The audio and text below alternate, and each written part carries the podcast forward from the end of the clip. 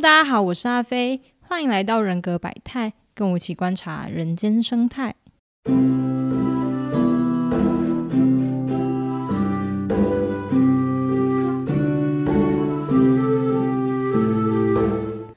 今天呢是九月二十一号的晚上七点二十分。那最近其实也不是最近啊，因为我这一脚本不小心写的有点太久，所以它已经从最近变成一个前阵子的事情。就是在网络上有一些跟 MBTI 有关的讨论，主要就是在脸书，然后有一个粉砖，他就写了一篇文章来说明说 MBTI 这个东西为什么不可信，然后它没有统计的效度，理论基础有哪些问题，然后就说那大家到现在这个年代啊，还在相信 MBTI 这个东西，然后还在使用它，是一件很糟糕、很不理智，然后很无法理解的事情。那其实我本来也没有看到这篇文章，可能演算法不敢推给我吧。然后我就收到有人传给我，就是想要知道我的看法这样子。我看了之后也觉得说，就是 OK 啊，那大家本来就是会有不同的想法嘛，所以也不用特别去想要回应。可是就真的太多人都在问我说，是不是真的啊？然后我怎么看他这篇文章啊，或者他写的到底是不是正确的这样子？我想说，好啊，那我就在节目里面来聊。首先，关于 MBTI 在统计学上面效度的讨论。其实他讲的是 MBTI 的问卷，然后没有统计的效度。那这也是很多人会去质疑 MBTI 它的其中一个点，就是觉得它没有经过统计学的检验。那 MBTI 的问卷的版本，从它最一开始推出来，然后到现在，它已经更替了非常非常多次。那每一次就就是到了近年，每一次它更新一个新的版本的问卷。官方就会公布他现在最新版的这个问卷，他们去做统计之后的数据结果，然后它的信度跟效度是怎么样？所以这个其实都是可以查到的公开资料。可是，当然我相信大多数人就是不会去看这个东西啦。而且，现在网络上大家在讨论的 MBTI，其实大多数人也都不是测官方的测验，是从网络上那些自制的测验题目然后去测的。那你说那个自制的测验题目，它当然有可能效度不好啊。就是这就很像是今天米其林的餐厅，然后他们的网站就发布了一道菜的食谱，然后因为米其林餐厅很贵嘛，所以不是每个人都吃得起米其林，所以房间就出现了很多很多的山寨版。然后你今天吃了山寨版，觉得不好吃，就跑去骂米其林说：“哎，你们的那个食谱公布出来真的是很有问题耶。”那你不觉得很奇怪吗？就是官方给你的东西你也没有测，然后官方给你的。统计资料你也没有看，然后就说 MBTI 没有什么效度，那这样我好像也没有办法。如果如果你想要的是网络问卷的效度的话，那是制作那个网络问卷的人他应该要负责任的，而不是把它怪罪到 MBTI 头上吧。那在理论的部分，我只能说心理学它本来就是一个水很深的知识体系。即使我们发展到了现在，然后可能结合了很多脑神经科学、认知心理学，还有一些新的科技的东西，那心理学这门学问它也还在持续发展中。所以我可以接受说，确实不是每个人都欣赏或是可以理解所谓的荣格心理学，还有它里面的核心意涵，或者是 MBTI 它背后所想要传达的那个完整的理论体系。就不是每个人都需要去学这个，这个我觉得完全没有问题。因为说实在的，即使今天是有拿到官方证照的师测师，那很多他可能就上完了官方所开的基础的工作坊，他就可以拿到证照，然后出来开课跟当讲师，或是出来帮别人做测验。可是很多进阶的理论的那些书籍，它都是选读，就是不是必读，是官方推荐你说你读完这些书，你就可以更完整的了解 MBTI。但就不是每个人都会去读这些理论的书嘛，因为理论就是很无聊啊。那他可能也没有办法让你赚更多的钱，或者是连流量都没有。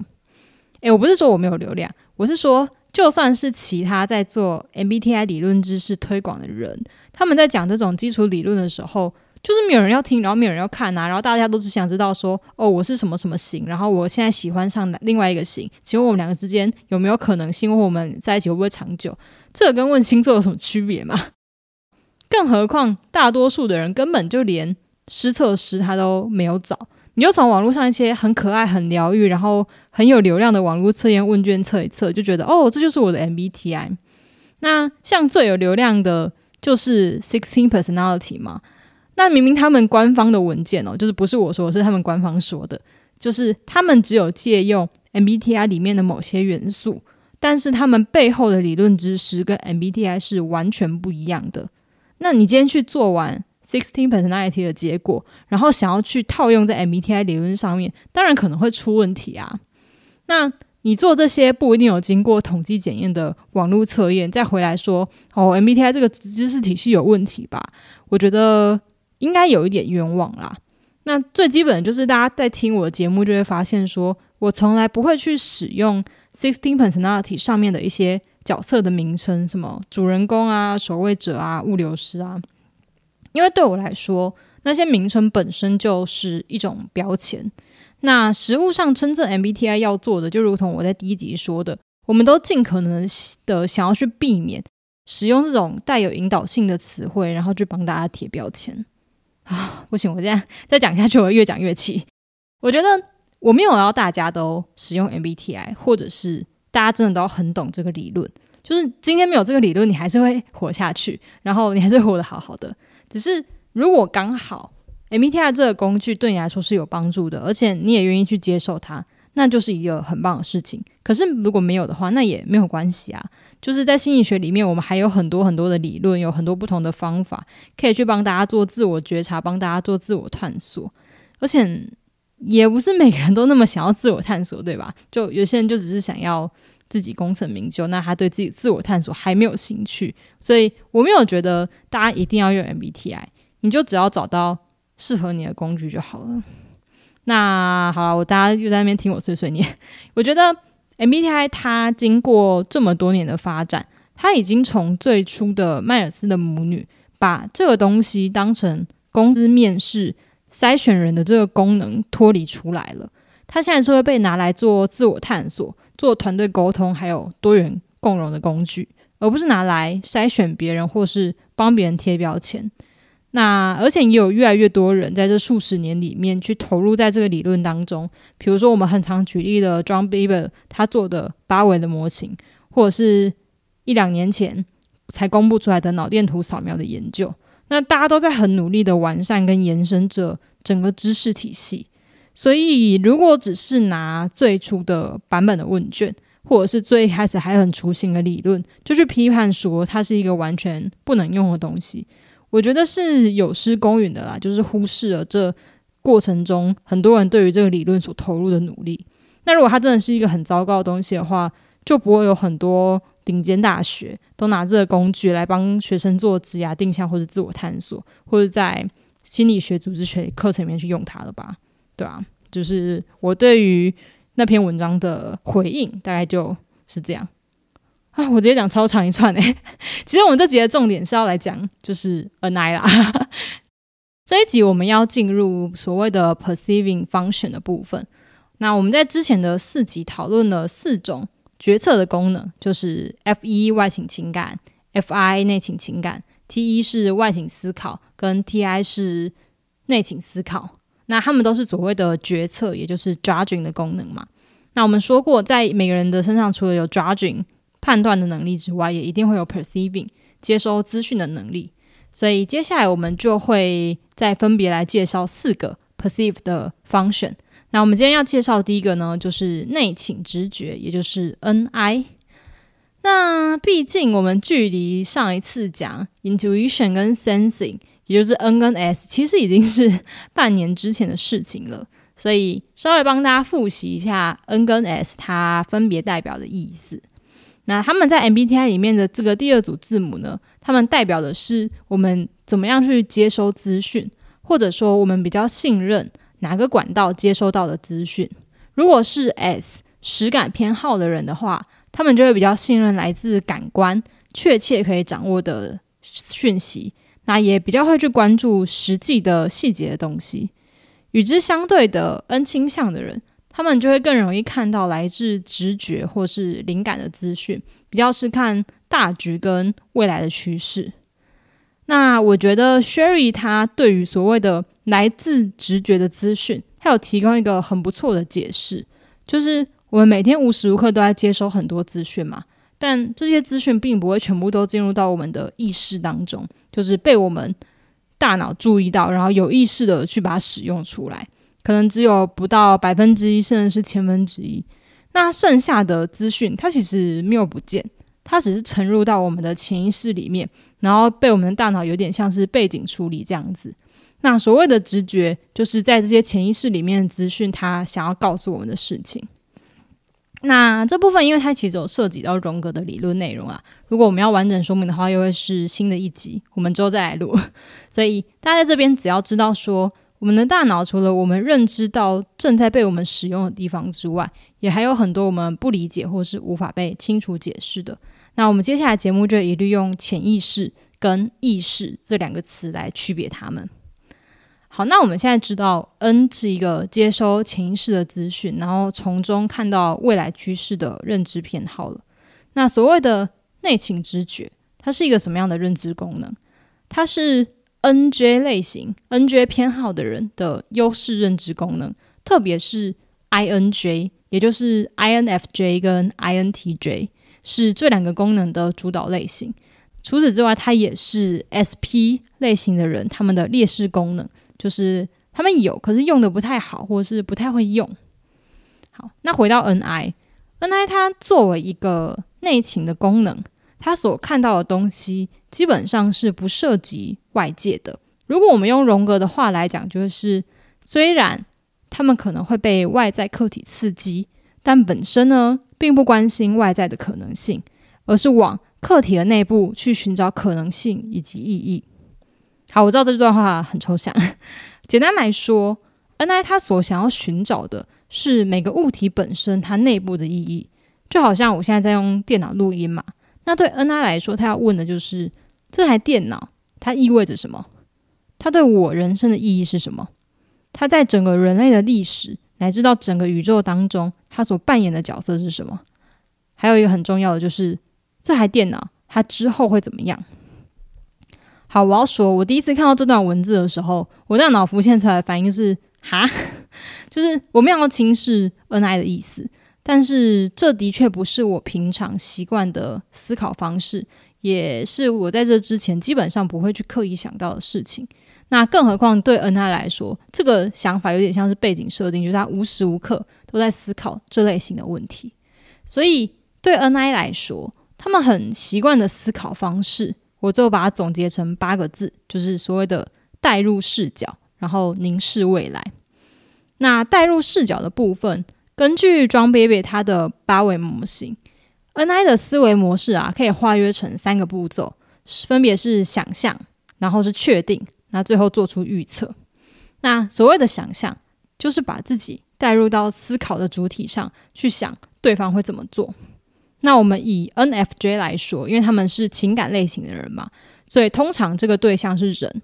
也就是他们平常可能会去看，在跟这个人相处的过程中，接收到了很多这个人的行为模式啊，然后看到他怎么跟别人互动啊。那当有一天他想要知道这个人未来会发生什么事情的时候，他就会完全站在对方的角度上，从对方的视角去看现在正在发生的事情。然后从当中找到一个最有可能，或者说他确定这个人在面对这件事情的时候会怎么做，他的后续发展会怎么样，然后做出他的预测。所以这就是 N I 他们所谓的想象、确定跟预测，就是我站在别人的视角去从他的眼睛看这件事情，然后根据我对他的理解去预测说他在这个情况下会怎么做。那因为一件事情可能会涉及到很多的人嘛。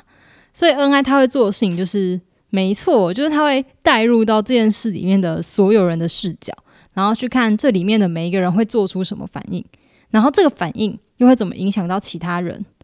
然后这整个就是彼此来回碰撞之后，这件事最后到底会怎么发展？所以，我觉得我光是想象就觉得这个思考过程真的是很烧脑，就是哇，我要带入到每个人的。呃，视角上，然后去看他们怎么看待这件事情，然后去预测说，那他们会怎么做，然后这个怎么做还会再影响到别人，就是这真的是有所谓的结局的一天吗？我其实是蛮好奇的。然后我光想就觉得，我不是很想要尝试这件事。对，那这其实就是 N I 会做事，就是预测的能力。那我们刚刚讲的是 NFJ 嘛，所以他们想的对象通常是人。那对 NTJ 来说，他们思考的本体可能就是所谓的事情或是物体。那我举一个大家比较熟悉的例子，就是苹果公司它的创办人贾伯斯啊，很多人都猜测说他是 ENTJ。那当然我们没有办法去确认这件事情。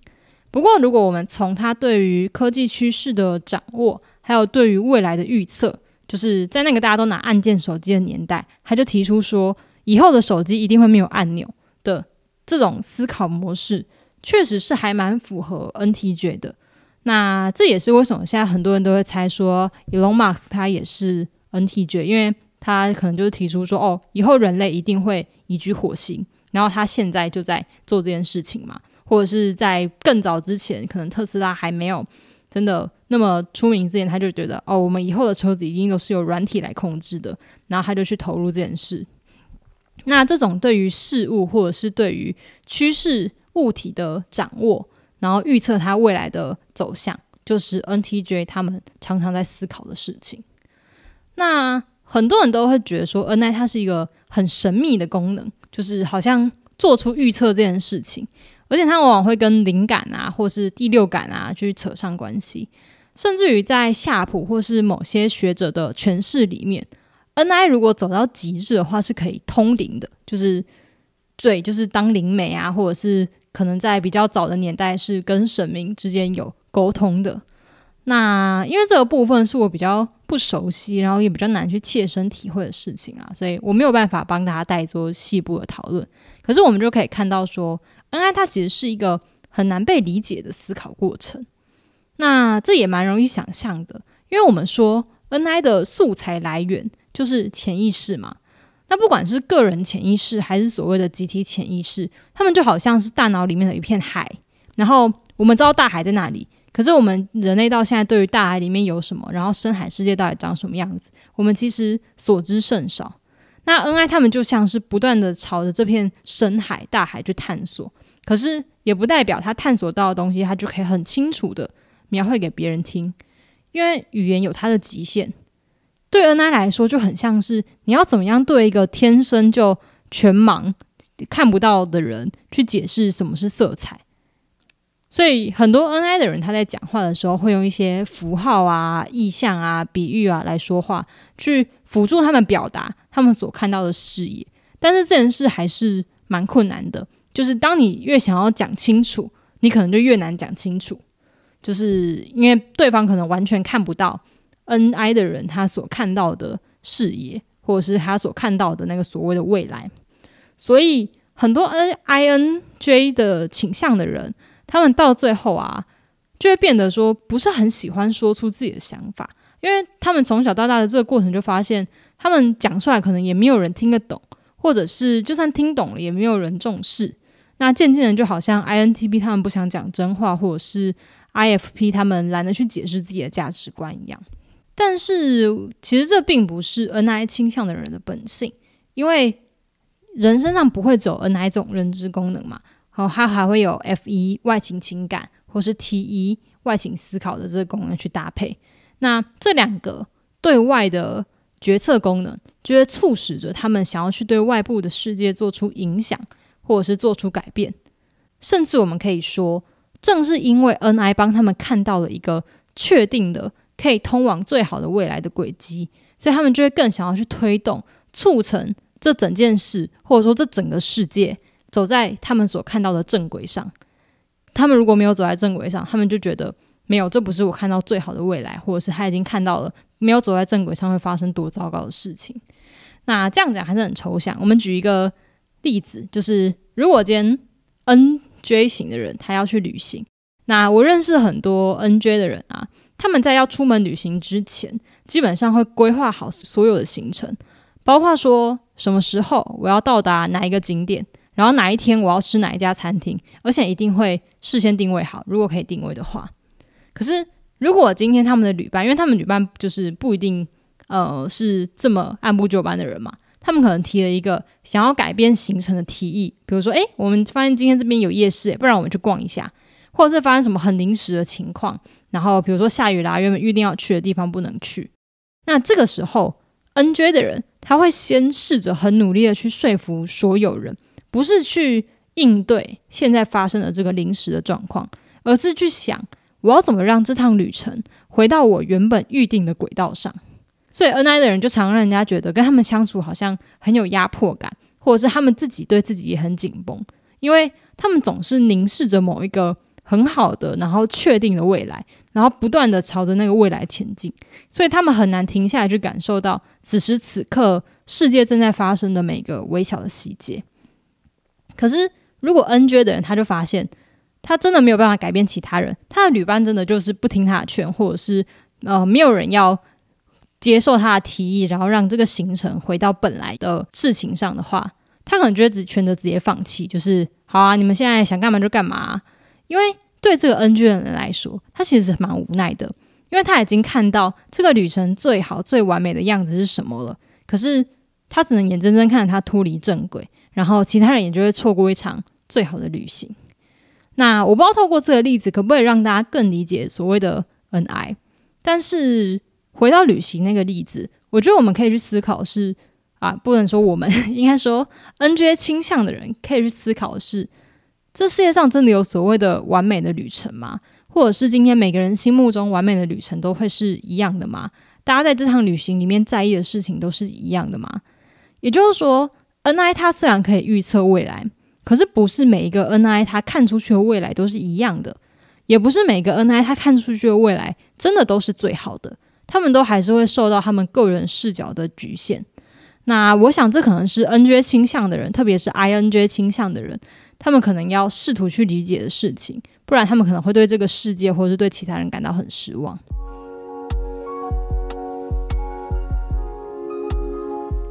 好啦，今天 N I 的介绍呢，我们就讲到这边。那 N I 的人，因为他们凝视着未来嘛，所以他们相对的所忽略的事情就是当下。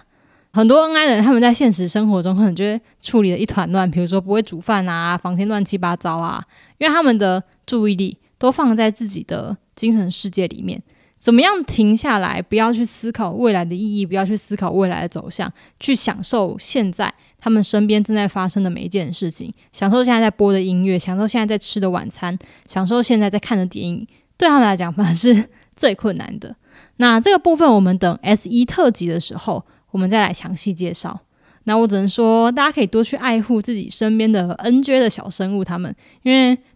在我看来，他们好像常常觉得不被理解，然后就躲进角落当角落生物。对我就是为了铺这个梗才讲最后这段话的。好啦，大家拜拜。